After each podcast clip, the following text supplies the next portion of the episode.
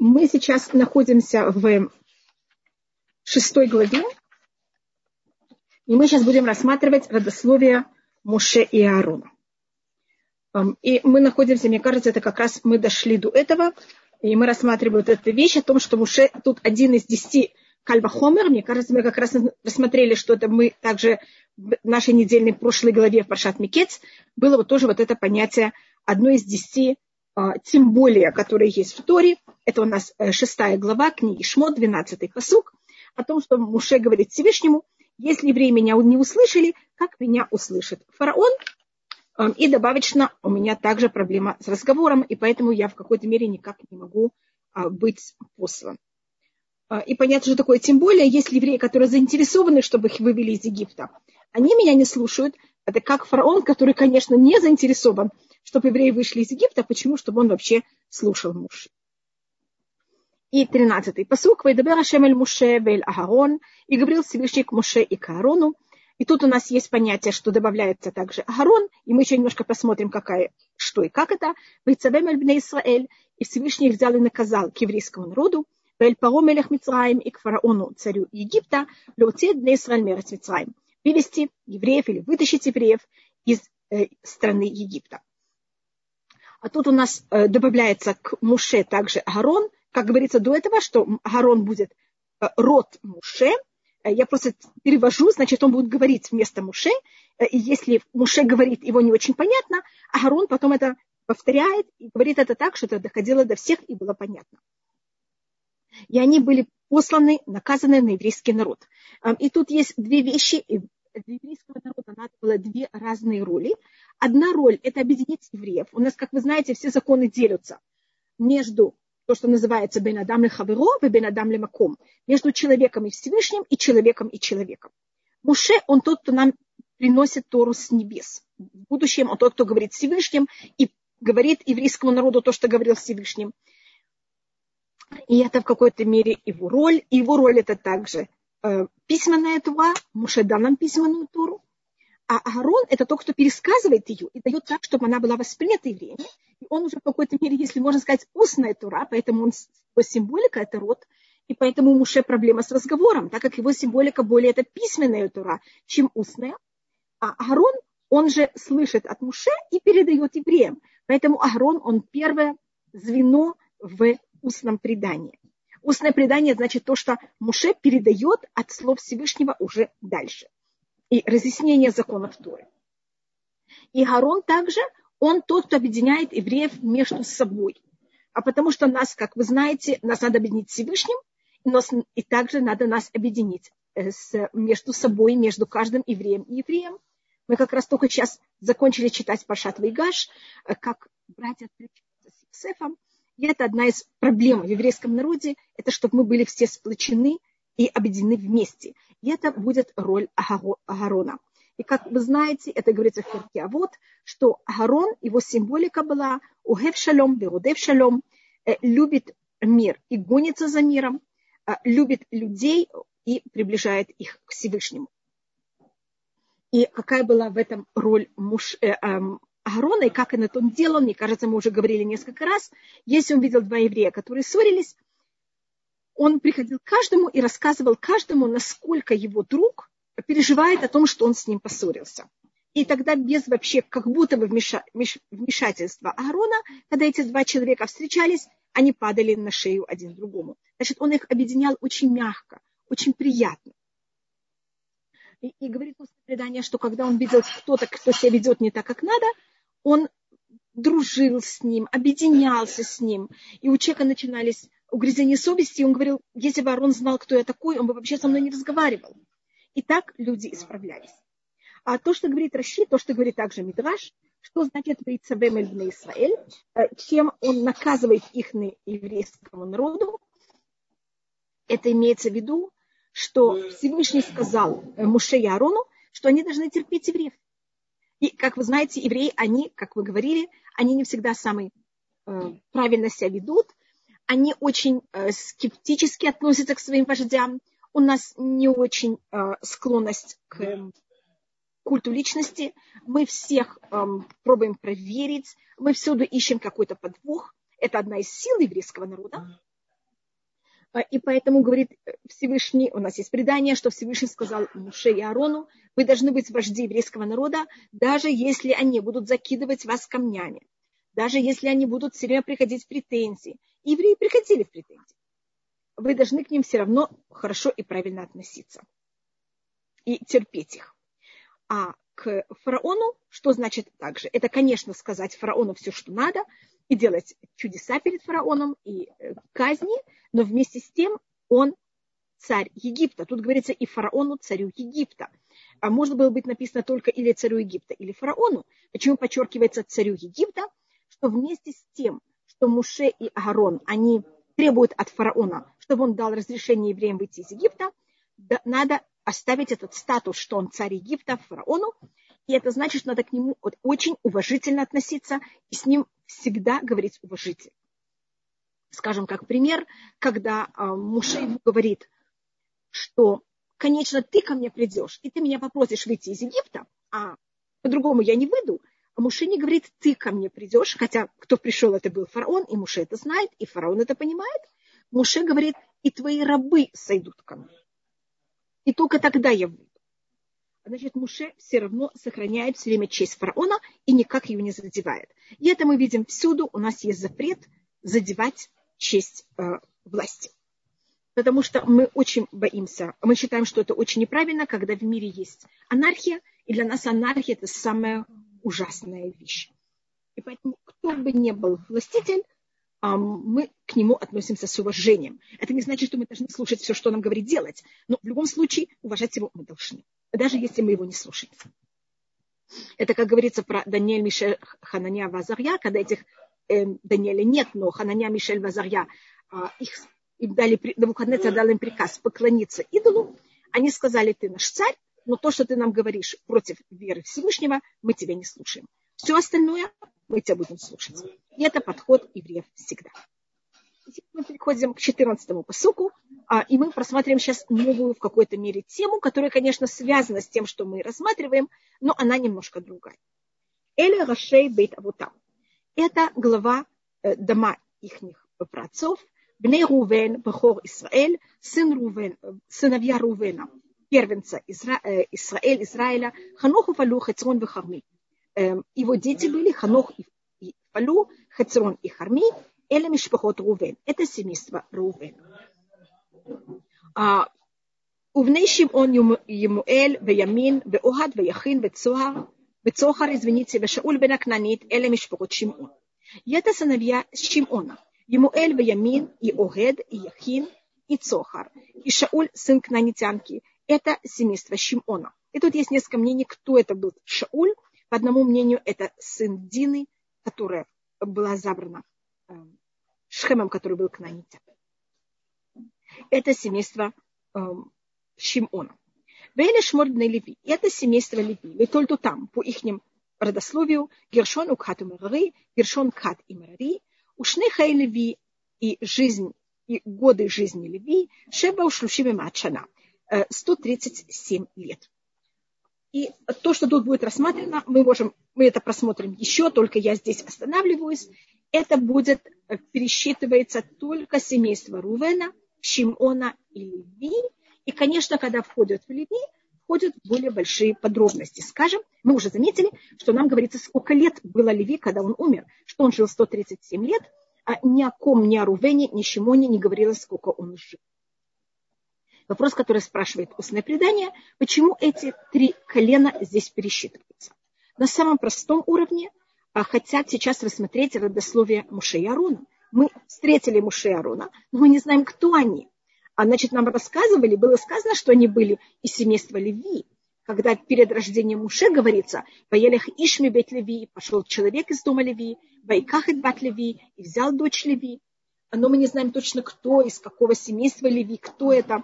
И сейчас, так как будут а, Муше и Арон, они сейчас стали вождями еврейского народа, нам рассказывается их родословие.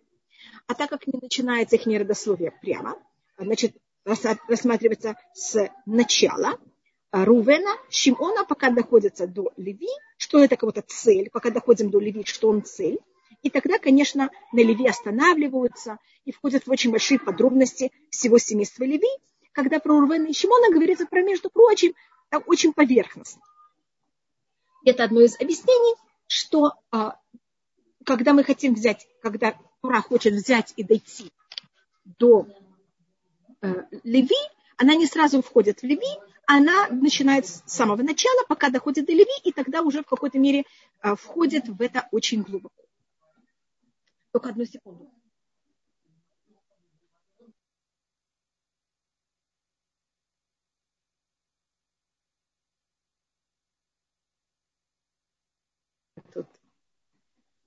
Рабанит Хава? Да, да, все, меня слышно. Все, есть звук, да, да все Это да, спасибо. И это у нас такая вещь, которую мы встречаем ее а, часто в Туре. А, есть другое объяснение, которое говорит устное предание, потому что эти три колена, Рувен, Шимон и Леви, как раз когда Яков, это будет наша как раз следующая недельная глава, Пашат Ваихи, которую мы будем читать в э, следующий шаббат, ближайший шаббат, а, когда Яков благословит 12 колен, он этих трех колен не благословит. Значит, Рувена, он говорит, Рувен, ты должен был быть первенцем. Тут он, видите, подчеркивается, что он первенец. Он всегда будет первый. Но все, что первенец должен получить, как э, двойной удел, или чтобы от него были священники и цари, он это потерял. А про Шимон и Леви Яков говорит достаточно, в какой-то мере, э, он проклинает их гнев. И поэтому а, подчеркнуть, что эти три колена, хотя они те, кто в Пашат Ваехи, Яков к ним относится в кавычках как будто бы хуже всех, извините, что я так это называю, а они сейчас здесь подчеркнуты еще раз, сказать, что все были великолепные дети Якова, и все кошерные, и все очень хорошие. Это эм, одно объяснение. Я тоже, значит, моя цель это объяснить, почему именно эти три колена, они здесь э, написаны. Так простое объяснение, то, что мы рассмотрели. Потому что хотят дойти до Леви, так идут по порядку. Другое, потому что эти три колена, они в какой-то мере те, кто были задеты, когда Яков благословил всех других девять колен. И эм, еще одно объяснение говорит, что когда Яков, когда евреи сошли в Египет, после смерти Якова, кто был вождем, как будто бы после его смерти, это был Рувен. Когда Рувен умер, вернее, после смерти Юсефа даже, э, Юсеф умирает раньше всех, он умирает, у нас есть только два колена, о которых в Торе говорится, сколько им было лет, когда они умерли, э, и мы знаем, что за счет этого что-то два эм, конца. Йосеф умирает в 110, а Леви умирает в 137. Леви жил дольше всех, Йосеф жил меньше всех. А разница между Рувеном и Йосефом была 7 лет в плане их, э, их рождения. А, значит, и после этого, кто был вождем Э, колен был Рувен, после смерти Рувена, кто был вождем, был Шимон, после смерти Шимона, кто был вождем, был Леви. А так как Леви жил дольше всех, и откуда мы делаем этот вывод, что он жил дольше всех? Так как у нас говорится только два колена, сколько они жили, как мы уже рассмотрели, Юсеф 110, а Леви 137, делается из этого вывод, что это в какой-то мере показывает нам Тура крайности. Кто жил меньше всех, кто жил дольше всех. И так как Леви жил дольше всех, он, его влияние на его колено было больше всего. И мы потом просмотрим, как это влияние в какой-то мере помогло его детям. А, так это еще одно а, объяснение, потому что они были вожди, и сейчас, а, после того, как Леви становится вождем, он будет вождем. Все 40 лет, которые мы будем в пустыне, это будет Муше, а потом через какое-то время э, это перейдет к четвертому сыну Якова, это Иуда, и с момента, как это перейдет, вот это понятие, э, что он будет вождь к Иуда, это останется уже на вечность, и, как вы знаете, Мащех тоже будет из колена Иуда. Поэтому у нас есть три колена, которые будут до э, периода, пока это не переходит к колену Иуда. А у нас, конечно, будет период 369 лет, когда это будет Мешкан Шило, когда это будет Шило, и там будут разные судьи, и потом будет также период царства Шауля и его сына, и до этого было царство, э, период, когда властитель был Иушуа из колена Ефраим, но это все в какой-то мере временно, пока это не переходит на вечность к Давиду. А Миша Хухмат тут говорит такую интересную идею. Э, он так рассматривает это что эти три колена, они, когда были в Египте, они в какой-то мере, то, что я говорила, они были вожди. И они меньше мучились в начале, чем все другие евреи. Или, может быть, даже долгое время меньше мучились, чем все другие евреи. И, и также они, а, Яков же им сказал а, и дал им понять, что их удел в Израиле будет не самый, не совсем они его получат. И поэтому Всевышний также сделал, чтобы они были вожди в Египте, чтобы они в какой-то мере не потеряли эту надежду. А так как Рувен, как вы знаете, получит удел на другой стороне Иордана, а не в самом Израиле, а, Шимон не получит территорию, он получит только такое вкрапление внутри колена Иуда, а Льви получит только города, и он не получит удел в Израиле. И поэтому эти три колена, они в, в какой-то мере также а, к ним отношение немножко другое, и их удел в Израиле, он в какой-то мере немножко другой, чем всех других колен. И поэтому они тут э, подчеркиваются. И, может быть, когда мы приходим к Леви, мы тут просмотрим еще одну вещь. У нас тут есть Леви, только, может быть, мы просмотрим еще двух людей, и тогда мы это рассмотрим.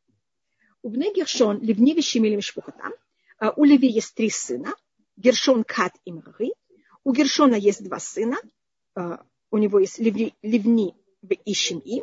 У Бней Кат, а сыновья Ката, что от них именно будет происходить эм, Амрам и потом Муше. Амрам и Ца, Хеврон, Гузиэль. А сыновья Ката, у Ката есть четыре сына, Амрам старший. Амрам, перевод этого слова, это значит Амрам, народ высокий. Значит, он был как будто вождь еврейского народа, он был над всем еврейским народом. В Ицхар, перевод слова Ицхар, это значит масло, эм, это эм, оливковое масло. В Хеврон, это эм, от слова друг. Бузиэль, это моя сила Всевышнего. Значит, у него есть четыре сына, а, и мы посмотрим, что из этих четырех, три из этих сыновей будут рассматриваться их потомки. Потомки Хеврона не рассматриваются, потому что тут только рассматриваются те потомки, с которыми мы будем встречаться дальше в Хумаше.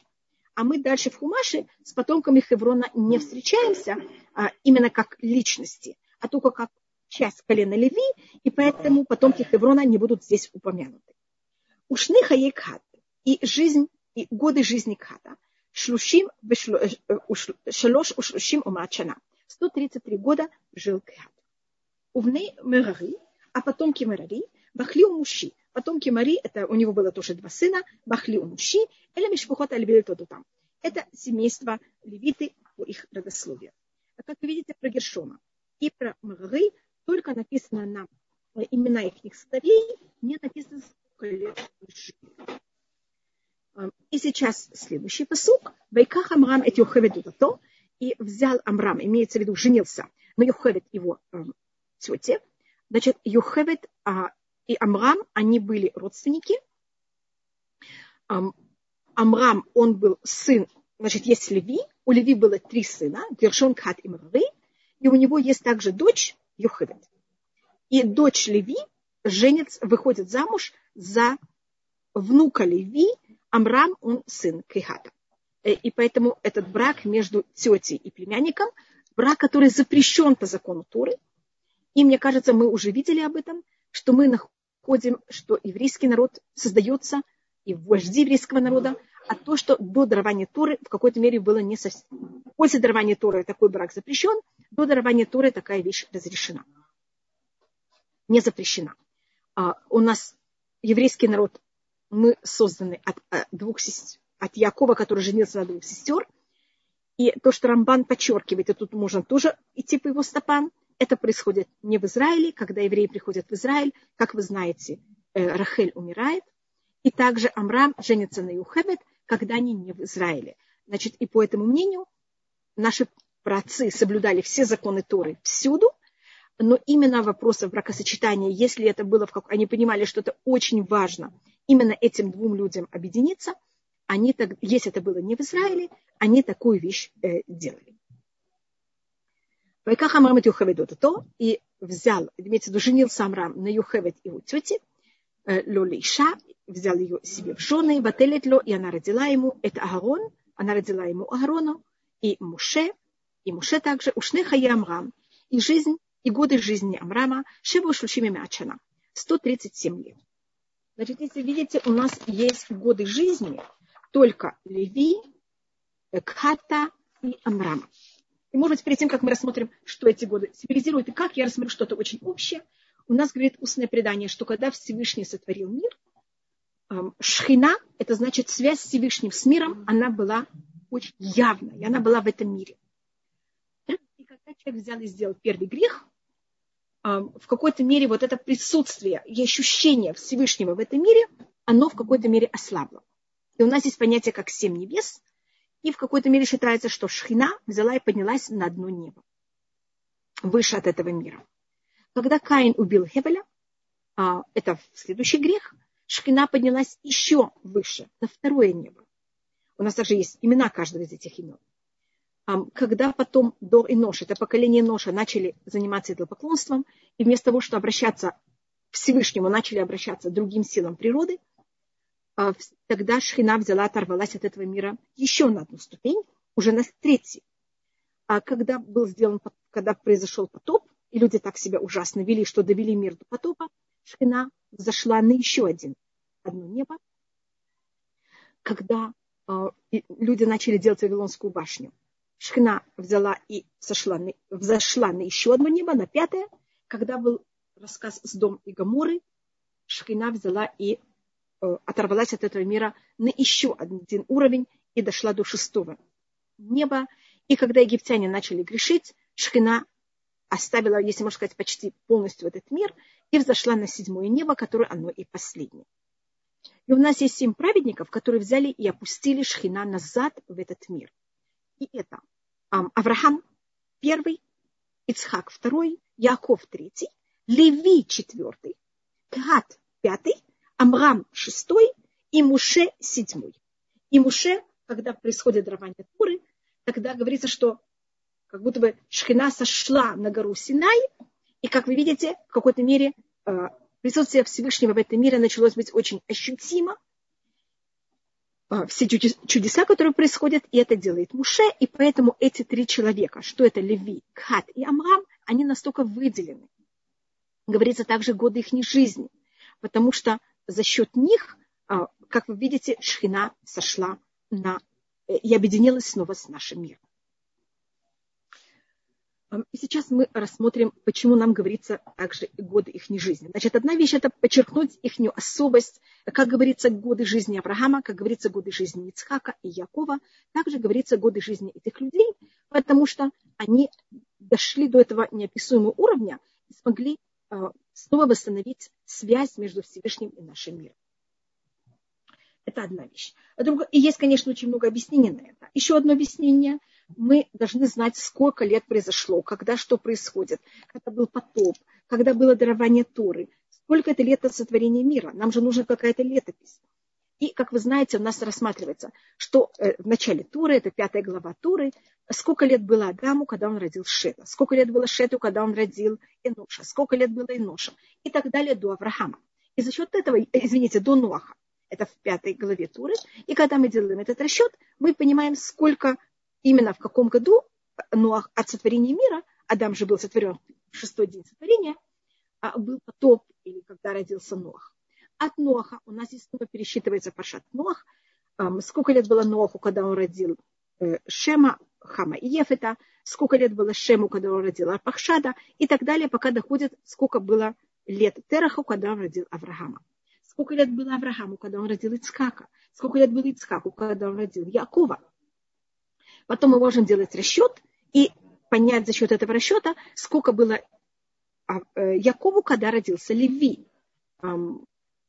И за счет этого можем делать расчет, сколько лет, вы видите, сколько, а, но дальше у нас нет точных данных, сколько было Леви лет, когда он родил Ката. Это мы не знаем. Это у нас нет этого, этих данных, но мы хотя бы можем дойти до Леви и знать, сколько было лет э, Леви, когда он сошел в Египет. А чего это нам так важно? мы за счет этого можем знать, сколько, сколько лет евреи очень тяжело мучились в Египте. А потому что мы знаем, что евреи в Египте были 210 лет, и мы знаем, что пока не умер последних из колен, эм, сыновей Якова, э, евреи не были порабощены. А, и, а последний из 12 колен, который умер, это был э, Леви. И поэтому нам важно годы его жизни. Мы знаем, что он зашел в Египет, когда ему было 43-44 года – он умер в 137, и поэтому мы знаем, что годы порабощения Египта были примерно 116 лет. 210 э, мы отнимаем 94 э, – это то, что мы э, получаем. И поэтому, когда говорится, что евреи мучились в Египте, значит, мучения и страдания их начались, их они были в течение 116 лет, из них 86 лет, это у нас есть другое предание, были просто ужасны. Значит, мы не все 210 лет страдаем в Египте, мы страдаем очень тяжело, 86 лет, но вы понимаете, 86 лет это очень большой отрезок эм, жизни и времени. Это больше, чем три покол... два поколения, три поколения даже. Что-то ужасная вещь. И также эм, за счет этих лет, за счет того, что у нас вот написано, сколько было лет каждому из них, мы можем сто процентов доказать, что евреи в Египте не были 400 лет. Всевышний сказал Аврааму, что его потомки будут мучиться, э, будут чужестранцы и мучиться, и быть порабощены в течение 400 лет. А мы все время говорим про 210. Мы еще немножко просмотрим, откуда мы знаем эти 210, и как мы все время говорим о них. Это у нас тоже предание. А, но и тут я рассмотрю, что говорит Раши. Только, извините, я не взяла.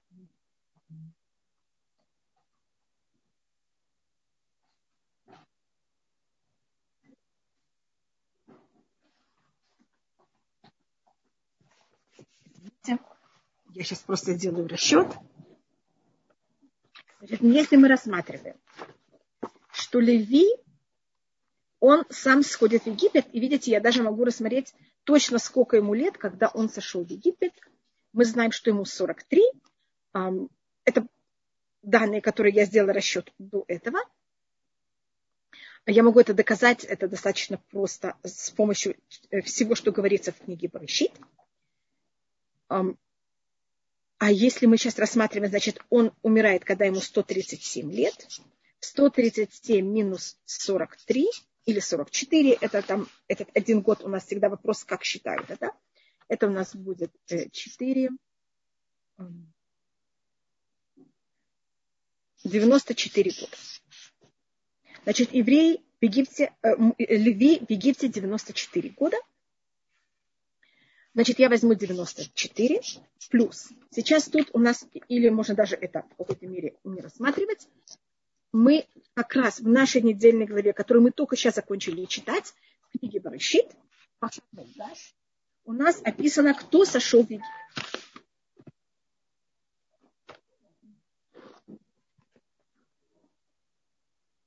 И когда у нас рассказывается, кто сошел в Египет, Варшат Ваигаш, я только, извините, что я это пробую найти, и там говорится, кто сходит, и когда говорится про Леви, Увнейли Вигершон Кату Мерави. Значит, они сходят в Египет вместе. Гад, он один из тех, кто сошел в Египет. Мы знаем, сейчас мы начинаем делать этот расчет. Если мы знаем, что Кхат, он сошел в Египет, даже скажем, что он сошел в Египет, когда ему было младенец, он только родился. А Кхат живет 133 года, это то, что мы только сейчас прочитали. Если мы скажем, что Амрам родился у Кхата, что это тоже нелогично совсем, последний день его жизни. Что вы понимаете, что это тоже неправда, и вы понимаете, что Кхату не было, э, он не был нулевой, когда он сходит в Египет. Ему было явно сколько-то лет уже, даже, даже должно быть, был достаточно взрослым человеком. И явно Амрам родился у Кхата, когда Кхату было не 133 года, а когда Кхату было уже тоже намного меньше, чем 133. И у нас это вещь, которая я, извините, что я в то, что говорится дальше – но я это просмотрю, это у нас находится в, тоже в нашей недельной, тоже самой недельной главе, которую мы сейчас рассматриваем, э, э, седьмая глава, книга Шмот, седьмая глава, седьмой посук. У Муше бен Шмуним Шана. А Муше было 80 лет, когда он выводит евреев из если мы скажем, что Муше родился, когда Амраму было 137 лет, и он родился в последний день жизни Амрама, что это неправильно. Я вам говорю заранее, Амрам жил достаточно много лет после этого. У нас есть предание, даже сколько жил Амрам после этого, что он даже видел сыновей внуков Муши. Поэтому видите, что это не совсем так. Но даже если мы скажем, что это так, э, я тут делаю специально такую вещь, даже если мы скажем такую вещь, плюс 137 плюс 80. Что у нас получается? У нас получается 0, 1, э, у нас получается 350 лет. Значит, даже если мы скажем, значит, это доказательство от противного. Даже если мы скажем, что Кахат сошел в Египет, когда ему было только нулевой год. И Кахат родил Амрама, когда ему было последний год своей жизни. И Амрам родил Муше в последний год своей жизни. У нас все вместе, если мы их... И у нас да, да, есть данные, что Кхат жил 133 года, и мы знаем, что он сошел в Египет, он перечисляется как один из тех, кто опустился в Египет. Амрам мы знаем, что жил 137 лет. Мы знаем, что Муше, когда он выводит евреев из Египта, ему 80. И даже если мы скажем, что каждый из них рожал другого в последний год своей жизни, и что Кхат сошел в Египет в последний, в первый год своей жизни, у нас получится 350 лет. А вы знаете, что у нас говорится, что евреи были говорится в книге Брыщи, в 15 главе, что Всевышний говорит Аврааму, что его потомки будут рабы 400 лет. Мы же не были в Египте 400 лет. Мы были 350, но это даже невозможно 350, это было намного меньше. Поэтому, видите, Тура сама доказывает, что евреи в Египте не были 400 лет, и тогда мы э, полагаемся на наше предание, что мы там были 210 лет.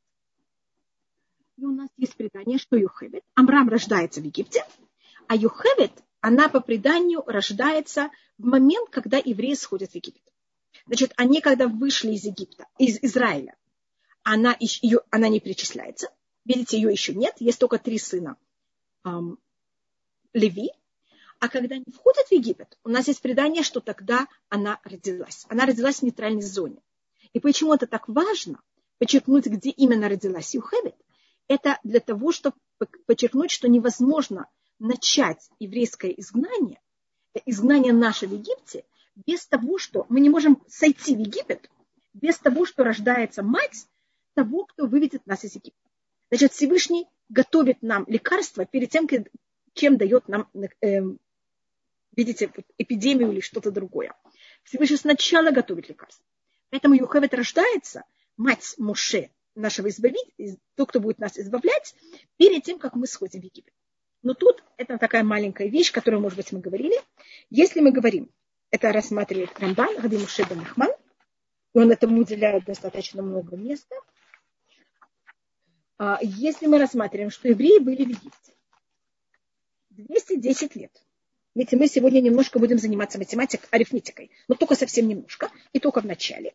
Значит, мы в Египте 210 лет значит, мы из них 190 лет мы были в Израиле, э, но так как Авраам уже знает, что мы будем чужестранцы, э, это для него уже очень тяжело, э, и поэтому 190 лет до того, как мы сходим в Египет, мы уже в какой-то мере психологически в состоянии, зная о том, что мы будем, конечно, в Египте, мы уже, когда живем в Израиле, тоже чувствуем себя чужими. И в любом случае Израиль наш, и мы в нем чужие. Поэтому у нас говорится, что эти 400 лет делятся на три периода. Когда мы чужие, мы не рабы и не, нас не мучают, но мы как будто бы не хозяева страны. Потом у нас будет период, когда мы будем рабы, и потом будет период, когда нас будут мучить. Так, э, 190 лет, это когда мы были чужие, и из них тоже, из этих 210 лет, а первые 94 года мы еще тоже просто только чужие, не порабощены, и только последние 86 лет нас очень тяжело и ужасно мучают. Значит, если мы говорим, что Йохевит, она рождается в момент, когда мы сходим в Египет. И мы знаем, что в Египте мы 210 лет. И мы знаем, что Муше, когда он выходит из Египта, ему 80 лет. Значит, сколько лет было Юхевит, когда она его родила? Если вы сделаете расчет, вы увидите, значит, она первая, она в какой-то мере, ей просто день, когда мы сходим в Египет. Мы там 210 лет, а Муше, когда мы, он выходит из Египта, ему 80. 210 минус 80, значит, Йохевет ей было 130 лет, когда она родила Муше. А, и это же величайшее чудо. Вы знаете, что когда Сара родила э, Ицхака, в 90 лет, об этом же просто вся Тура подчеркивает. О рождении в 130 лет, что-то мне кажется немножко больше, чем 90, об этом вообще нигде не написано. Видите, только когда я сделала этот расчет, я как-то это раскрыла. А так это не подчеркивается нигде в Торе. И Рамбан Раби Муше бен конечно, есть на это много комментариев, то, что рассматривает Рамбан, это что э, эм, когда мы рассматриваем вещь чудом, она, любое чудо, оно зависит от того, относительно поколения, жизнь людей. Значит, если люди живут очень долго, для них понятие зрелости и старости, оно совсем другое. Эти люди живут тысячу лет, а для них сто лет это совершенно это просто молодой человек. И поэтому для них родить ребенка в сто это вообще не проблема. И Сара, если она жила 127 лет, так для нее 90 лет это не как для нас сейчас 90 лет. Это намного в какой-то мере не, такое великое чудо. Почему же это считается такое величайшее чудо? Есть это много объяснений, но по Рамбану одно самое главное, это что было до этого пророчество от Всевышнего Аврааму, что его жена через год родит ребенка. Значит, когда есть что-то происходит в мире, и об этом есть предупреждение заранее, э, э, пророчество заранее, эта вещь превращается в чудо, открытое чудо. Мы потом увидим, когда будут 10 казней, перед каждой казнью, перед почти каждой казней, я говорю почти, потому что от трех не будет, а, а,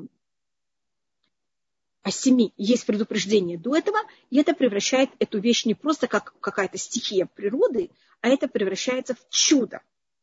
А так как у Юхевит не было прочества заранее, что она родит Муше 80 лет, такая вещь называется скрытое чудо.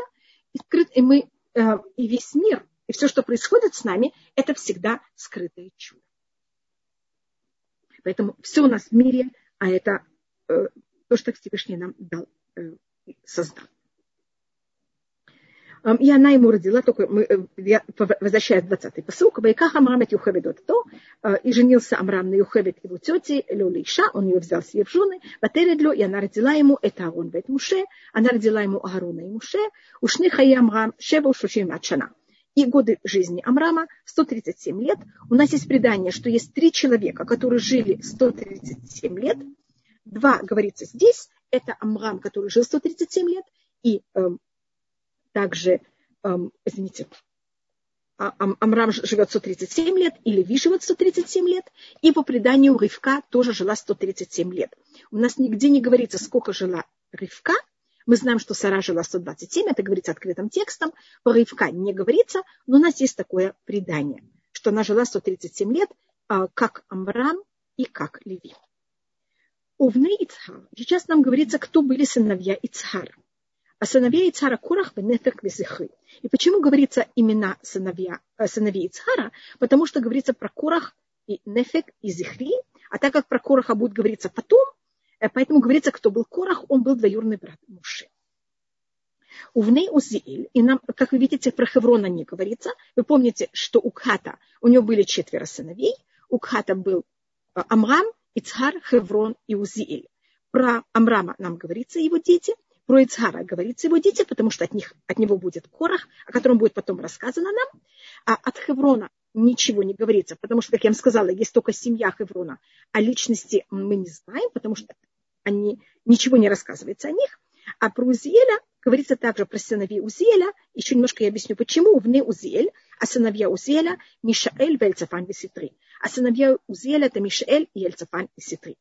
А потому что Мишаэль и Эльцафан они будут упомянуты еще раз, когда, а, извините, что я сейчас говорю о такой вещи, хотя мы до этого еще не дошли, как вы знаете, в первый день службы а, священников в храме, когда Аарон и его сыновья служили в храме, в мешкане, в переносном скине, два сына Аарона, Надава и умирают, так как они принесли неправильной форме эм, воскурения, а, то, что называется эшзара, чужой огонь, и тогда Мишель Бельцефан были посланы для того, чтобы их взять и вынести из скини и похоронить. И так как Мишель Бельцефан будут упомянуты, поэтому говорится здесь нам, кто они такие. И также эм, Эльцефан э, бен Узиэль, он потом будет избран э, как главный вождь э, семейства Каб. Поэтому про Эльцефана есть у нас два раза, и про Мишеля один раз. И поэтому они тут упомянуты. ויקח אהרון את אלישבע בת עמינדב, אחות נחשון לו לאישה, Вателя Надава и Тавигу, Ветелазар и Тамар. И взял Агарон Илишеву, дочь Аминадава, сестра Нахшона, себе в жены, и она родила ему Надав и Авигу, и Лазара и Тамара. Тут, значит, нам рассказывается про Аарона, как видите, говорится о ком. Мы не знаем, кто была жена Леви, и не говорится о имя жены Леви. У нас есть их 12 колен. Мы только знаем имена жены Юсефа, которая говорится там открытым текстом, э, Аснат, и мы знаем также жену Иуда. Мы знаем даже две имя э, Тома, мы знаем ее имя, и мы знаем, что была у него еще одна жена, которая называется точно только дочь Шуа, эм, только имя ее отца, и что она была его дочь. А про Леви мы не знаем э, имя его жены. А мы также не знаем, мы только имя жены Кхата мы тоже не знаем. Имя жены Амрама мы знаем, что это Юхевет. И почему тут вдруг так подчеркивается? Э, вы видите, мы знаем имя и матери, и отца, потому что от них рождается такая неописуемая семья, как Муше Агарон и до, до Агарона еще Мирьям, которые будут вожди еврейского народа. И все же это рассказывается в честь Муше и Агарона. Поэтому подчеркивается имя их э, матери также. И так как говорится про Агарона, про Муше мы же знаем имя его жены, об этом тоже нам рассказывалось до этого – а сейчас, когда Аарон избран, говорится также имя его жены, ее зовут Элишева, и нам говорится также имя ее отца, как и говорилось имя отца Юхевет, что она была дочь Леви, как говорится также про имя отца жены Муше, Ципора, мы знаем, что имя ее отца И также мы знаем и имя жены Аарона, ее зовут Элишева, и нам говорится, что она была дочь Аминадава, и говорится также, кого она сестра. Она сестра Нахшома. И тут говорится несколько объяснений, почему это подчеркивается. Одно из объяснений это потому что устное предание говорит, что обычно дети похожи на семейство матери, и особенно они похожи на брата матери. Говорит устное предание Нусе Иша и Вдок Бахья. Кто женится на женщине, чтобы он проверил ее брата.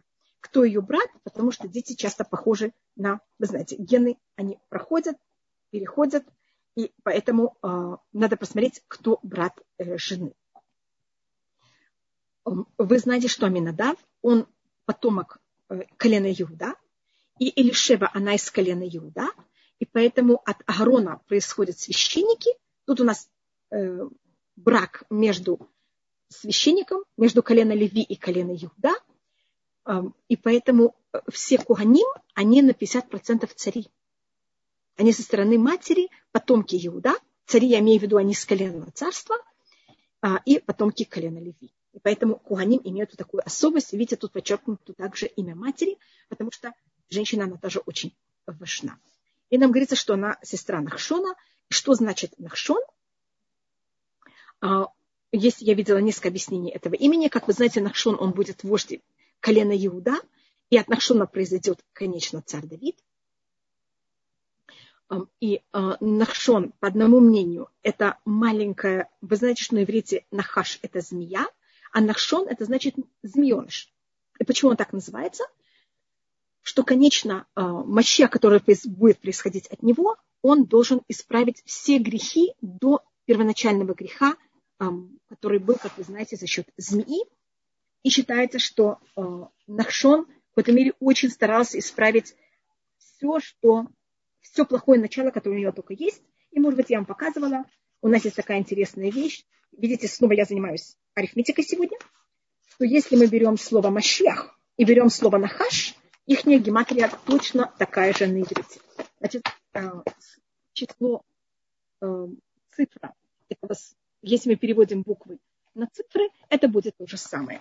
Мы просто посмотрим. Нун на иврите это 50, хет это 8, щин это 300, значит это вместе 358. Мем на иврите это 40, Шин, как вы уже знаете, 300, Юд 10, Ахет, как вы уже знаете, 8. И если это объединяю, у меня получается те же самые 358.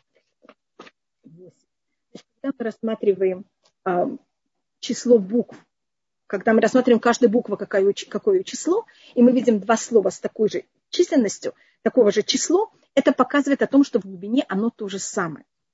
И это понятие о том, что Мащах должен все исправить. А, у нас также, по одному мнению, Ишай, э, отец Давида называется тоже, Нахаш называется змея. Это понятие того, что для того, чтобы взять И исправить весь мир этот человек должен иметь что-то в своем качестве или какую-то связь с эм, этим уровнем, для того, чтобы он мог взять это и исправить. Это одно объяснение. Как вы знаете, Нахшон был первый, который взял и прыгнул в море. И этим э, море расступилось. И то, что евреи перешли море, было также за счет него. И если мы возьмем это рассматривать Урахаим, у нас есть такое понятие, что все буквы на иврите, сейчас я уже говорю без гематрии, а более понятие букв, а, как это на русском, я не совсем знаю. Я извиняюсь, но я знаю, что на русском есть как шипящие буквы, губные буквы, а, буквы языка. На иврите есть то же самое. И на иврите есть такое правило, что если я беру семейство букв, я имею право в этом семействе менять буквы между собой. Так у нас есть губные буквы. Что это? Далет, тет, ламед, нун и тав. Эти четыре буквы Д, Т, Л, Н и Т, они э, буквы э, языка, я могу между ними менять. И тогда это у нас такое правило очень э, популярное. Может быть, когда мы просмотрим еще несколько мест, мы это просмотрим. Расчета приводят в книге Вайка э, в 19 главе. Э, это такое, у нас становится такая аксиома, что мы можем из того же семейства менять буквы, и тогда слово получает, я это называю, другой оттенок. Есть какого-то цвета, а есть оттенки. Таким у нас есть нахшон. Это один цвет, а сейчас я ему дам немножко другой оттенок. И тогда я меняю не на лы. Значит, почему я могу менять не? Видите, это последняя буква у нас. Вот эта буква это не, она только конечная, поэтому я ее пишу по-другому. Это эта же буква, только у нас есть пять букв, когда они в конце слова, мы их пишем немножко по-другому. Поэтому нахшон я могу его написать как нахшоль. А нахшоль это значит а, очень сильная волна. Это то понятие, что он взял и прыгнул в море, и за счет этого море расступилось, и мы перешли. Тут у нас может быть одна такая маленькое отступление я сделаю. И это о сути или шивы. И она у нас начинает что-то совершенно новое в еврейском народе у нас есть проматери, которые взяли и создали еврейский народ. И это у нас Сара, Ривка, Рахель или А. К ним можно примкнуть также э, Зильпа и Бельха, которые тоже были наши проматери, от них тоже родились 4 из 12 колен. И можно примкнуть также жену Юсефа, Аснат, который рождает Ифраим и Менаше, который тоже становится часть еврейского 12 э, колен. Или 13 колен. И они у нас, э, это уровень матерей. Это те, кто создали нас как народ. Есть другой уровень. Это у нас есть несколько женщин, у нас есть две женщины, которые они создали не про матери всего еврейского народа, они создали внутри еврейского народа новую прослойку. Это у нас две женщины э, глобально. И то, что интересно, у каждой из этих женщин есть слово Шева. Это у нас Эльшева и Бат Шева. И это считается более глубокой вещь и более сложная вещь. Это внутри уже еврейского народа сделать в какой-то мере то, что называют другую прослойку. Может быть, есть более хорошее слово, извините, я просто не знаю достаточно русский. И Элишева, она создает э, понятие священников. Но у нее такого не было. И дети Элишева, они священники. А Батшева, ее дети, ее, более точно ее сын, он станет царем. Давид не родился как царем, а сын Батшевы э, Шлюмо, он уже родится как царь. И то, что интересно, заметьте, что обоих этих женщин, в их имени есть слово Шева. Шева на иврите значит семь. И у нас также есть семь проматерей, если я возьму их и расширю, конечно, считается четыре, и мы только говорим про четыре проматери, но если я это расширил, значит, это Сара, Ривка, Рахель или А, четыре. А я к этому добавляю также Сара, Ривка, Рахель и А. Я к этому добавляю Бельха и Зильпа, у нас шесть, и Аснат – это мать эм, Эфраима и Менаше, у нас тогда оказывается семь. Потому что, как вы знаете, мир был создан, сотворен в течение семи дней сотворения. И поэтому любая такая вещь, любое сотворение у нас э, конечно в глубине имеет цифру семь. У нас также, когда мы в Сукот говорим о гостей, которые к нам приходят, то, что называется ушпизин, и, как вы знаете, у нас есть семь пастухов, это имеется в виду семь вождей еврейского народа. И тут есть такая интересная вещь. А, царство происходит от Батшивы. Бат, видите, это от слова дочь. А, а священники происходят от Элишевы. и может это уже будет последний раз, что я делаю какие-то цифры. Если вы возьмете, сделаете цифры, вы же помните, должно быть, что алиф это один, ламет это 30, аюд это 10. Я просто только беру приставку к слове шева, а, и если я это составляю 1 плюс 30 плюс 10, у меня получится слово, э, число 41. А на иврите 41, если это перевожу сейчас буквы, это будет алиф, это 1, и мем это 40. И это тогда будет слово эм, мать. Так видите, Элишева, она мать семьи, а Батшева, она дочь семьи. Поэтому у них есть что-то похожее, что-то в какой-то мере противоположное. Значит, Элишева, она же намного раньше э, в еврейском народе появляется понятие царь, э, извините, в еврейском народе намного раньше появляется понятие священников, чем царство, которое происходит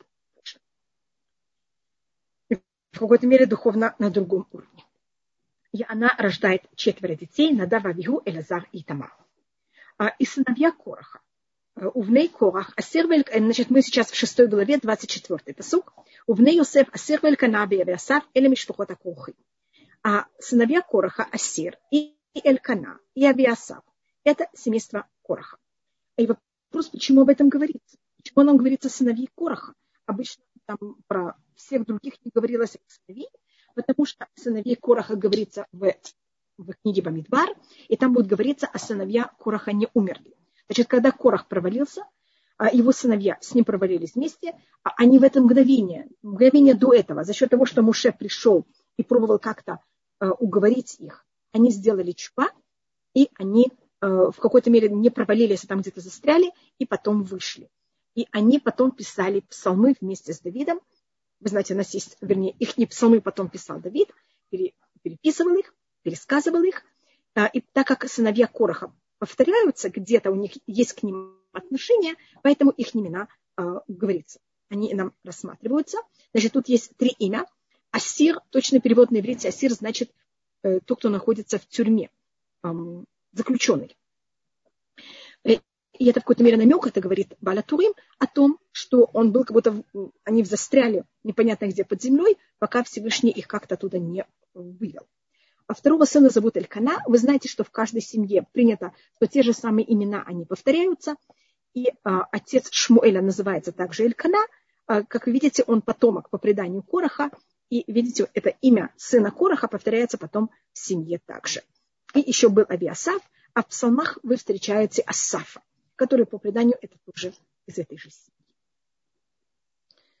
А, я только рассматриваю, я вам дам, извините, я хочу только закончить, а, у меня только еще один посук, и потом я закончу, я извиняюсь, что я немножко зайду на урок псалмов. Белазар бен Аарон, а Элазар сын Аарона, Лакахлом ибн Путиэль взял себе в жены из дочерей Путиэля, Бателет лоет Пинхас, и она родила ему Пинхаса, или Рашевот Альвим Лишпохотам. Это глава отцов семейств левитов по их семействам. Только я тут добавила слово семейство, нет в правильном месте. Надава Виху, о них ничего не рассказывается. У нас есть предание, что Надава Виху не женились. Они умерли до того, как у них были дети, даже не было у них, они не были в браке. Поэтому о них не говорится. Э, Элазар говорится, кто его жена. Про Итамара не говорится, кто его жена. Про Элазара говорится сын Арона, что он взял себе из дочерей Путиэля. Э, мы никогда не встречали этого человека Путиэля. Мы нигде его не встретим. Вопрос, кто такой Путиэль? Путиэль пишется с буквой э, Пей, Вав, Тав, Юд, и потом Кель. И говорится из дочерей Путиэля в множественном числе, хотя он себе взял одну жену, но говорится из дочерей Путиэля. И поэтому устное предание рассматривает, что Путиэль, тут есть как будто бы что-то, что имеет два. Э, эта девочка, эта девушка, она имела э, двух Э, ну, каждый из нас имеет двух дедушек, но ее эти оба дедушки, они были в какой-то мере известные личности. Она была потомок Итро, который на иврите лефатем, это значит откармливать, который по преданию откармливал, он сначала был жрецом, и он откармливал э, животных для идолопоклонства, и она была также потомок Йосефа, который питет бейцо. Ведь это то же самое слово, как пей, питет, что он брал и Эм, не слушался своего плохого начала, э, когда у него было испытание с женой эм, Потифара. И, значит, она была также очень э, девушка, у которой, видите, есть важное родословие, хотя оно не рассматривается открыто, но, она но хотя бы говорится а, потомок кого она, что она потомок Путиэля. Есть, видите, даже э, рассматривается о том, кто этот был Путиэль, есть даже два, два варианта, кто это. И считается, что это было и то, и другое. Только вопрос, какой это был дедушка, это был отец матери или отец отца, э, кто был Итро, и с какой стороны был Юсеф. И она ему родила Пинхаса. Почему это так подчеркивается? Потому что Пинхас у нас очень важная личность, и поэтому нам не только важно знать, что Пинхас, он сын э, Элазара, но нам также важно знать, кто была мать Пинхаса. Мы встретим Пинхаса потом в, в книге Бамидбар, когда он берет и выступает против Зимры бен Салю.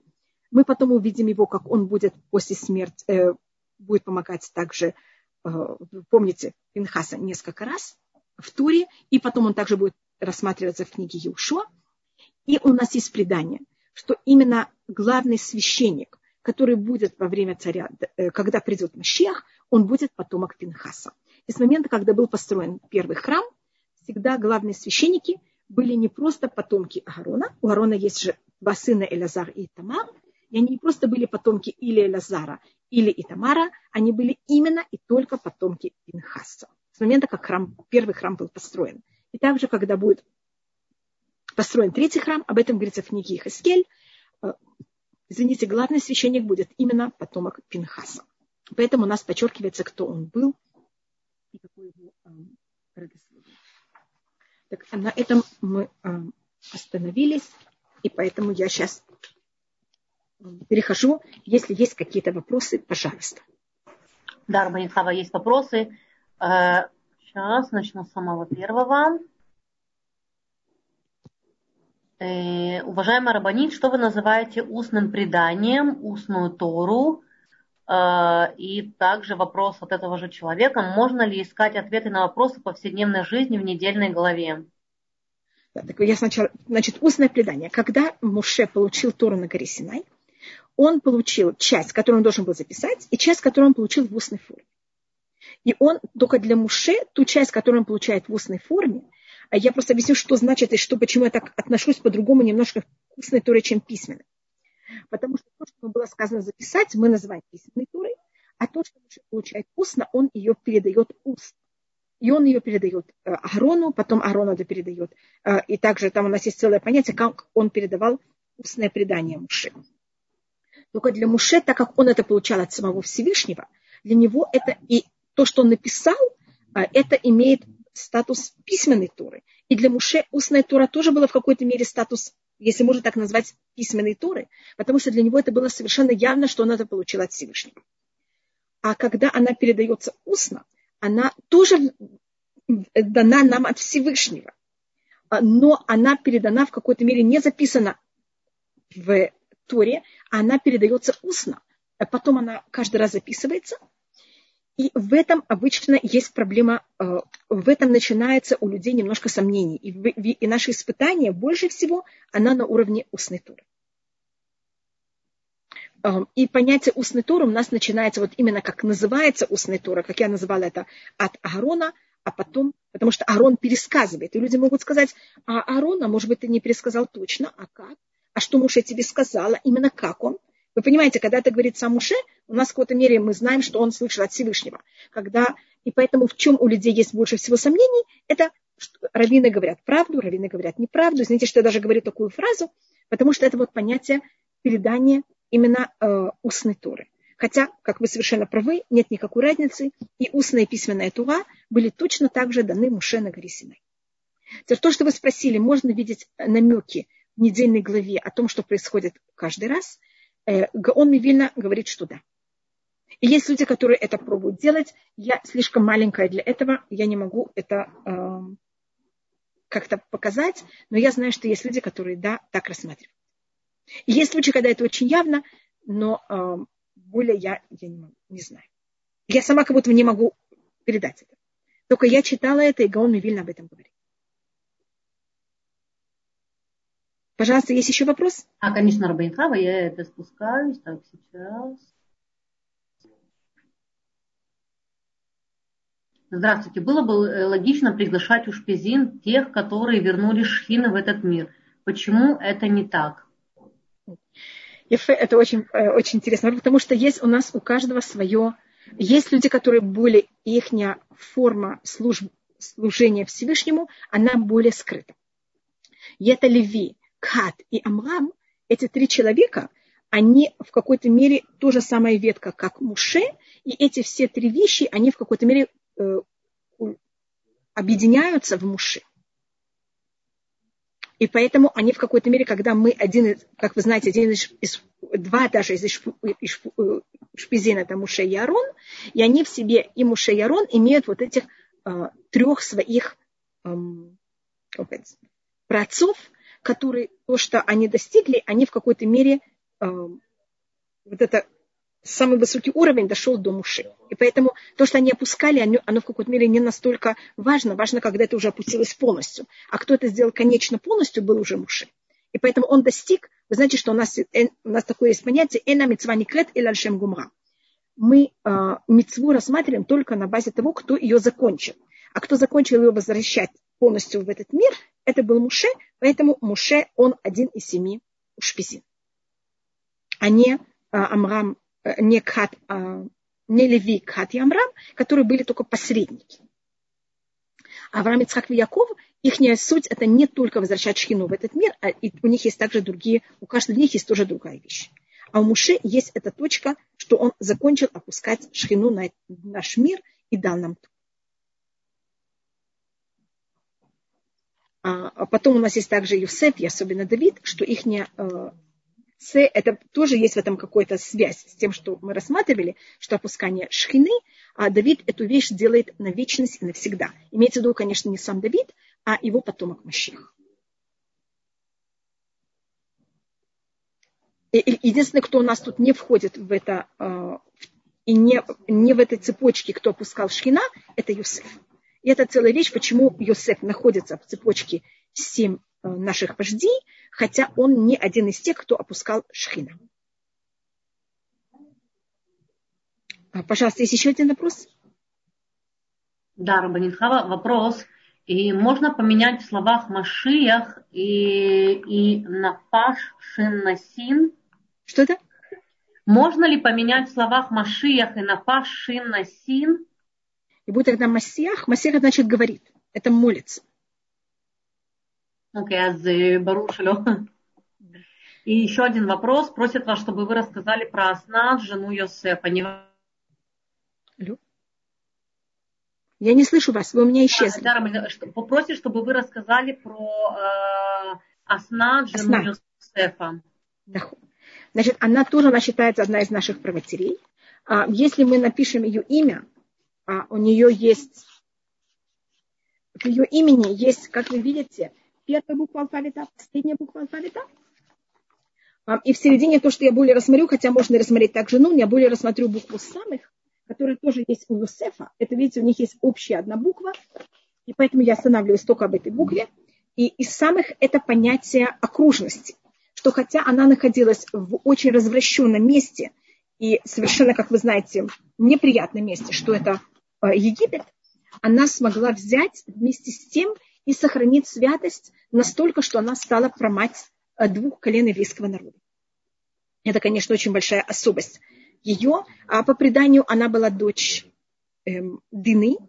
И Дина, как вы знаете, она в какой-то мере упоминается, но она как будто теряется у нас внутри еврейского народа, в будто не упоминается нигде никак. И, как вы видите, а ее дочь Аснат, значит, Дина тоже должна была же быть как-то внутри еврейского народа, и ее дочь Аснат, она приводит к тому, что есть два колена, Менаше и Ефраим, если можно так сказать, одно колено за счет Дина а, или Аснат, и одно колено за счет Юсифа.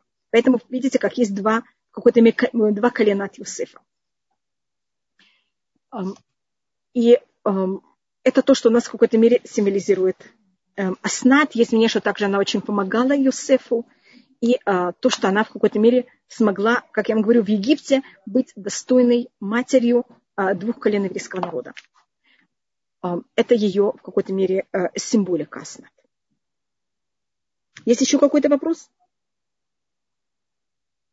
И все, Рабанитхава, больше вопросов нет в чате. Хорошо. Мы сейчас переходим тогда э, к псалму. У нас сегодня совсем нормальная неделя. И мы находим, может быть, мы даже сегодня сможем закончить 107-й псалом.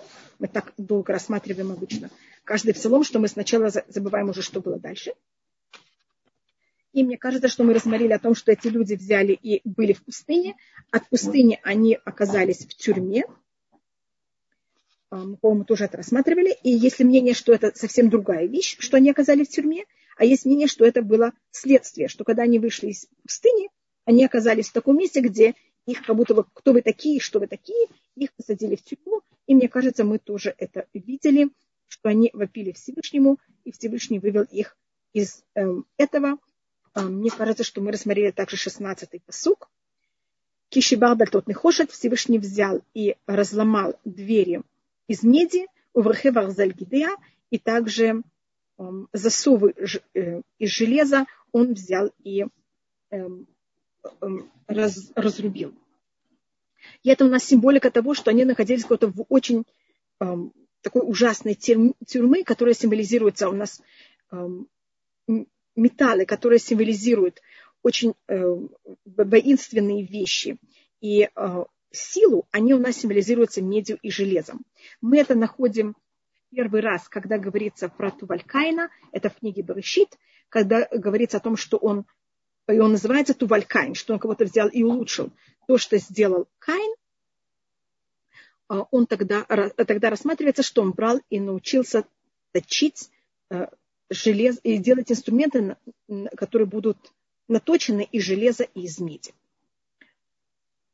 И поэтому тут тоже рассматривается, что вот эти вещи, которые казалось, что невозможно из них выйти, как раз Всевышний сделал так, что мы, э, эти люди смогли выйти из этого заточения, которое бы казалось вообще невозможно из них выйти. Сейчас мы говорим о третьем сорте людей, которых они оказались в другом положении. И может, есть кто рассматривает, что это, это Мальбим рассматривает, что это было, как будто эти же люди попали сейчас в третью вещь, когда они вышли из тюрьмы, так как их там ужасно мучили, они оказались больны. И сейчас они физически больны. И, и также психологически больны, и эмоционально, имеется также духовно больны. Значит, сейчас они заболели духовно или физически, что это в какой-то мере считается одно за счет другого. А, и это у нас 17-й посук. Или это может быть совершенно другая вещь. А, есть, значит, у нас люди, которые прошли пустыню, люди, которые были в тюрьме, и люди, которые были больны и вылечились, что они должны а, взять и благодарить Всевышнего. Эвелими. Люди, которые они эвелим, это значит, и тут, может быть, я рассмотрю, как это рассматривает Мальбим, что эвиль это от слова это скептик по Мальбиму. У нас есть очень много э, слов на иврите для нехороших людей. У нас есть эм, злодеи, у нас есть решаим, у нас есть много слов. Есть слово, которое называется эвиль. У Мальбиму эвиль это от слова улай. Если вы замечаете, это очень похожие буквы. Только тут вав он не слышится, а тут вав он слышится. Но если видите, это почти те же самые буквы. Это э, улай на иврите значит может быть. И эвиль это скептик. И с таким человеком очень тяжело иметь дело. Потому что э, если человек вам говорит, э, что у него такое мнение, когда вы берете его и с ним говорите, ему доказываете, что он прав или он не прав, есть с кем говорить. Понимаете, вы доказали ему, что он не прав, все, он понимает, что он не прав, и есть шанс, что он исправится. Но если человек скептик, и он говорит, да, может быть, вы правы, а может быть, нет, а может быть, да, не с кем спорить, не с кем ничего доказывать. Поэтому с таким человеком очень э, тяжело. Эвелими дерах пишам. Люди, вот, которые такие скептики, которые говорят, на все может быть. А если это может быть, можно так себя и вести. А, можно так. А кто говорит, что это так опасно? А может быть, это не опасно.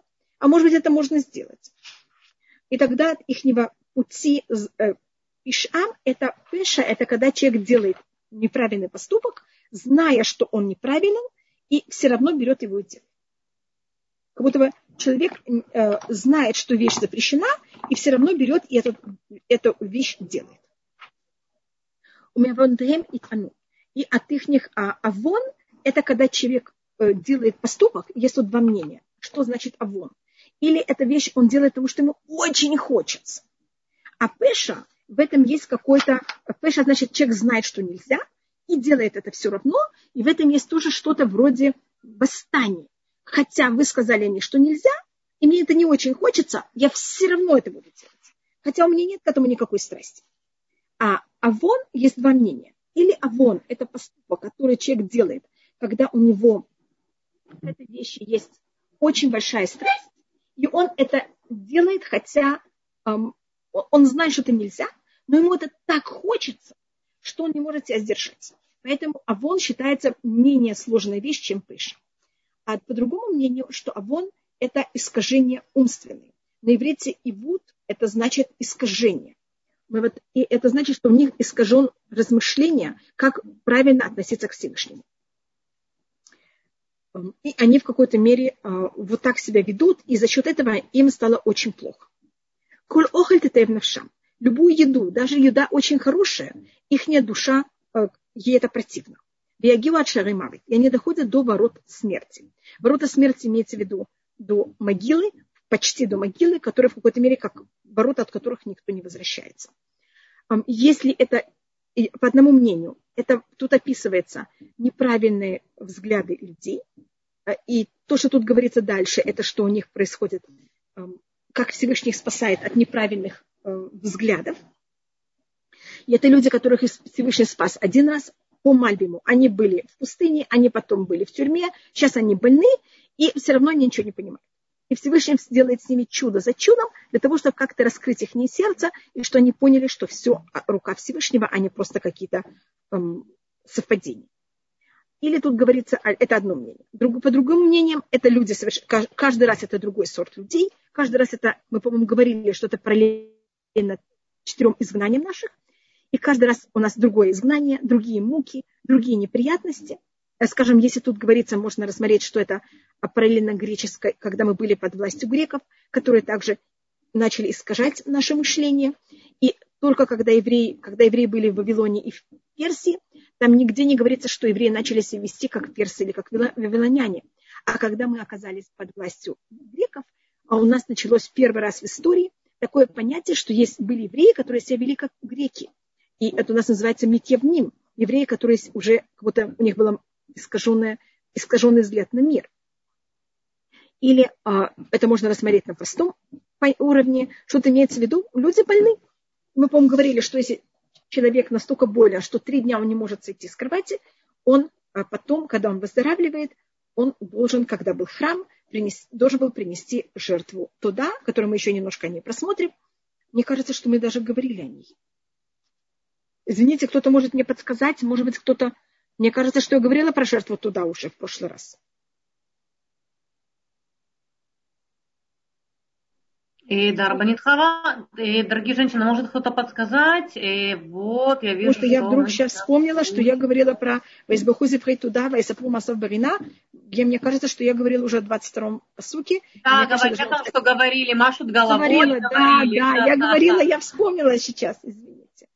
Okay. Поэтому я это все, а, это, это, я только повторяю еще раз, это, значит, это тогда Всевышний берет их и увеличивает, и они должны тогда взять и благодарить Всевышнего за его чудеса, и рассказать эти чудеса людям, и приносить жертвы. Тут мы видим только те приносят, а, а, Тельки все должны принести жертвы, но о ком говорится, это только те, кто были больны и вылечились, потому что э, все-таки, когда человек болен, он намного более ощущает, потому что это как будто когда это пустыня, или когда это море, или когда любая другая вещь, человек ощущает, что это проблема нарушения.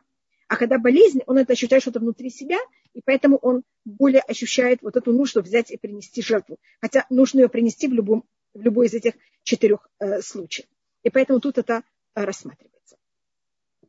И когда приносили жертву туда, тут говорится, Вайсапума Сабарина, они рассказывали э, его поступки, имеется в виду Всевышнего, его спасения, песней, когда мы приносили каждую жертву в храм, если это была жертва за счет греха, мы ее приносили и клали руки на жертву и говорили, насколько мы были неправы, и говорили э, то неправильное, что мы сделали, из-за чего мы приносим жертву. А когда приносили жертву туда, мы тоже клали руки на жертву, и мы говорили и хвали, восхваляли Всевышнего о чуде, которое он нам сделал. И помню, я вам говорила о том, что они э, с помощью этой жертвы делали трапезу, звали людей и всем рассказывали о чуде, которое с ними произошло. И сейчас у нас 23-й посуг. Мы рассматриваем сейчас, что происходит с людьми, которые оказались в море.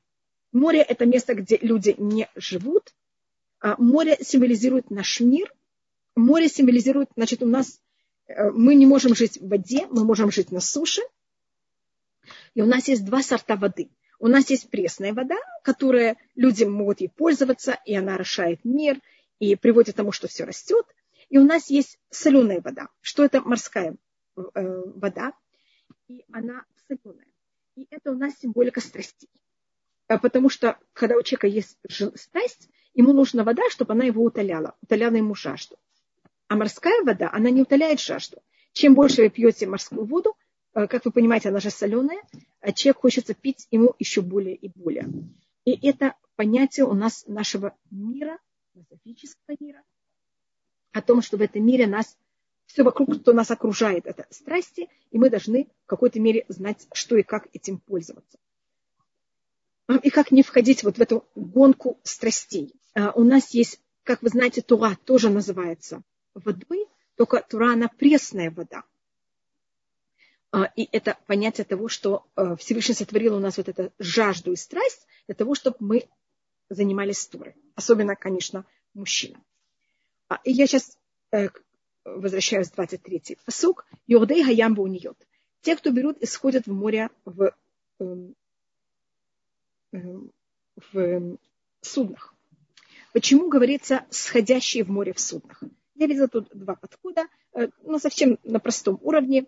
А, а, одно рассматривает о том, что э, вы же, когда с суши переходят на море, опускаются, потому что море, оно же ниже всегда того места берега.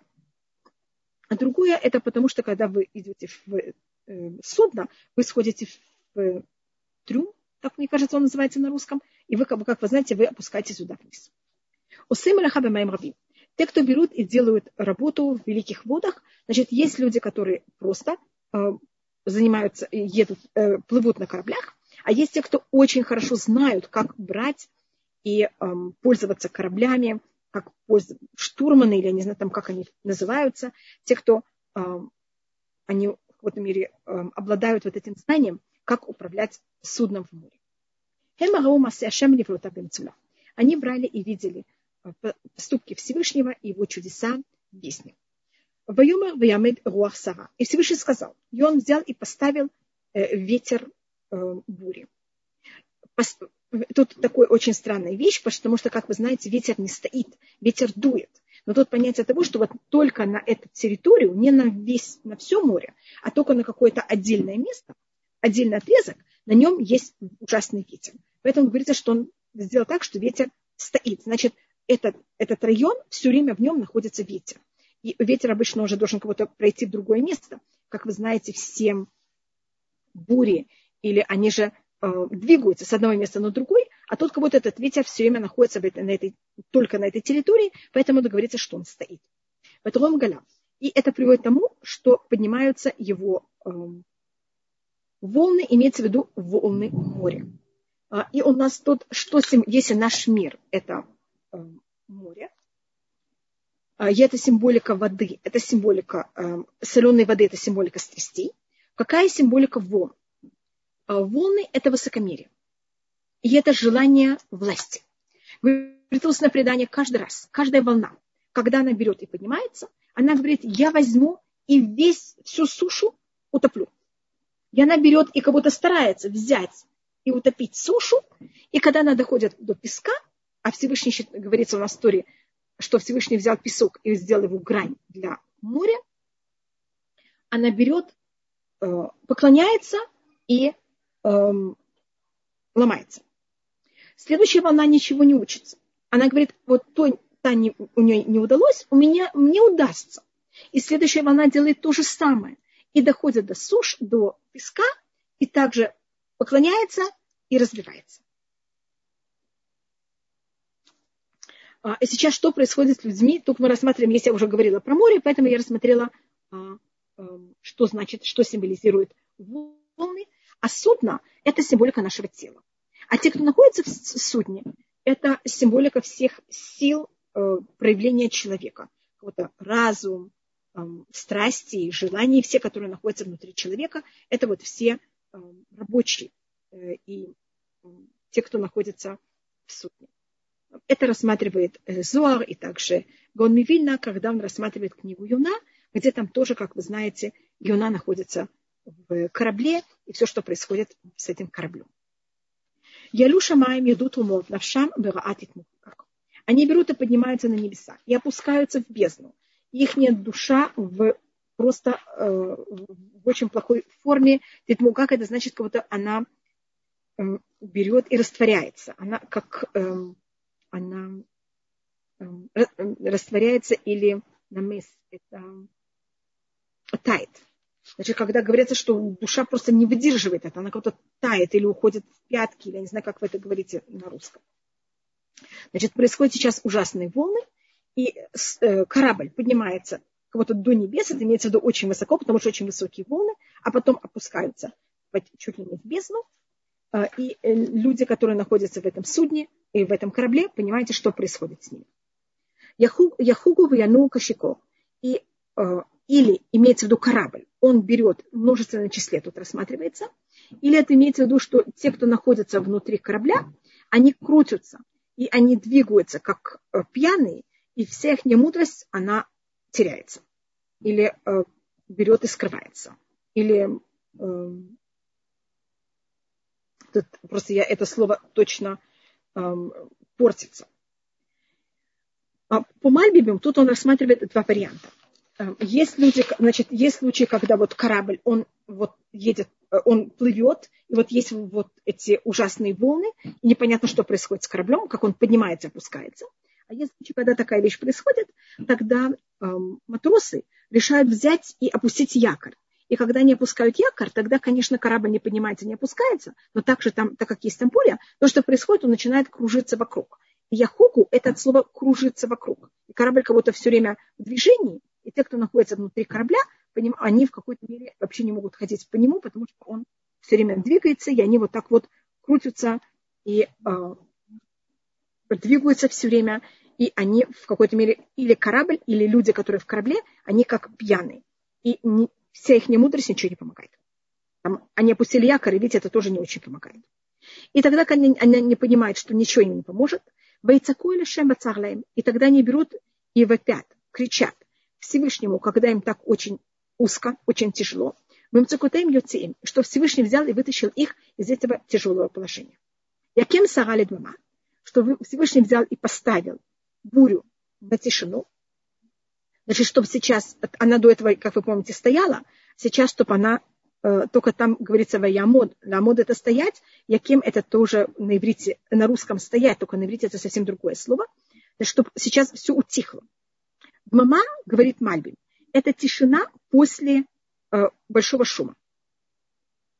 Так, когда была, э, был этот ветер, была буря, был же очень этот штурм, был, было же э, и волны, когда они поднимались и опускались, это же э, очень большой шум. А сейчас, что была просто тишина. И это мама, это вот это ощущение тишины после очень большого шума. Бейхашу галихим и что волны затихли. Бесмахуха и штуку. И они обрадовались, когда была вот эта тишина. А Маме рассматривает разницу между этими тремя словами. Вама – это именно тишина после шума. Ваехишу – это просто тишина, не зависит от того, что было до и после. А штика – это тоже, когда э, кто-то, скажем, кричит, а другой ему не отвечает. И они обрадовались, что сейчас вот есть эта тишина – Бейнахем и Хавцам. И Всевышний сделал еще добавочное чудо, что они, потому что когда буря происходит э, в море, мы же теряем вообще ориентацию, непонятно, куда занесло корабль, а тут Всевышний взял и привел их к границе, которой они хотели. Именно к тому месту, которому они хотели. Мехоз, из того, что я видела из всех комментаторов, они рассматривают это границу. В модерном иврите сейчас мехоз значит район. Это тоже может быть правильно, куда им, у них было их желание. И тогда что они делают? Юду Лашем Хаздо, они будут брать и благодарить Всевышнему за его милость, в нефлотабливный Адам. И его чудеса, чудеса имеется в виду скрытые вещи для людей. А, так как Пели – это э, скрытая вещь.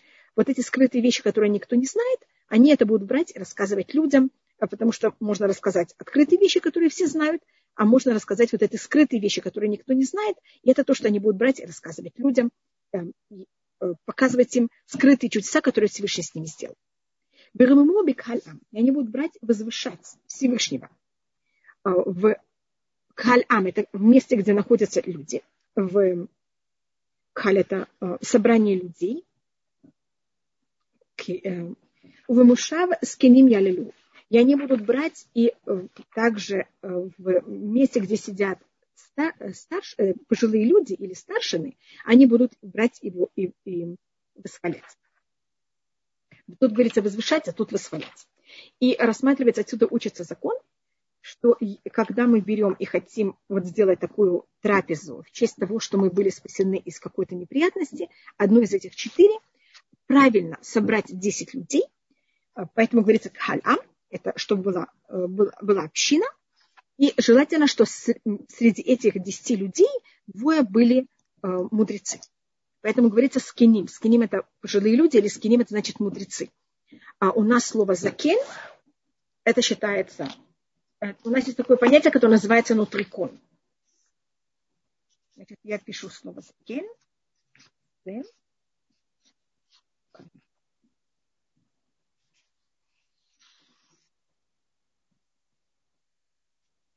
И, может быть, я объясню, что значит. У нас есть расшейты вот, э, у нас есть аббревиатура. Аббревиатура – это когда я беру первые буквы. А когда я беру слово и делю его на два слова, мы тогда такую вещь называем нутрикон. Может быть, я напишу, как это называется на иврите. Это называется нотрикон. Эм, я думаю, что это на греческом. Но это мы так называем. Значит, у нас есть начало аббревиатура, это рашит вот, а есть понятие нутрикон. Нутрикон значит, когда я беру слово и делю его а, на два слова или на три, но не как аббревиатура. И как вы видите, закен, значит, это может быть как пожилой, или закен я могу рассмотреть как зекана. Он купил. Имеется в виду, что он приобрел мудрость. И поэтому мы э, закен рассматриваем не только пожилой человек, а человек, который приобрел мудрость. Обычно люди пожилого возраста, они приобрели э, мудрость. А если не приобрели, так они у нас не считаются э, скиним. Они у нас могут другое слово. А поэтому среди тех, когда мы делаем такой вечер, желательно, чтобы были 10 э, людей, из них два мудреца. А почему я говорила именно два? Потому что скиним в множественном числе, а множественное число у нас минимум два. И что Всевышний сделал? Я семь нагород лемидба. Всевышний может взять и превратить река.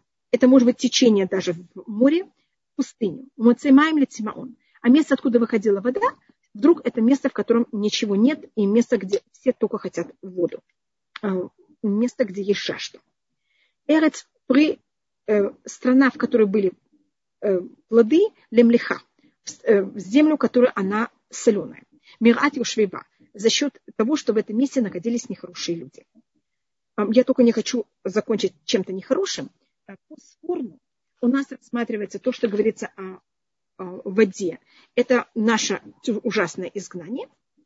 А потом то, что рассматривается, это что происходит, когда мы приходим в Израиль, и как вначале у нам очень хорошо, потом мы себя не очень хорошо ведем, и потом Всевышний нас спасает. Ясимит Барлагамай. Всевышний превратит пустыню в озеро воды, Берецияля Муцеймаем. А страна, которая была полностью сухая, где не было вообще никакой воды, он ее превратит в место, откуда выходит. Я только рада, что я заканчиваю хорошим посылком, и, и мы еще немножко заканчиваем эту 107-й псалом.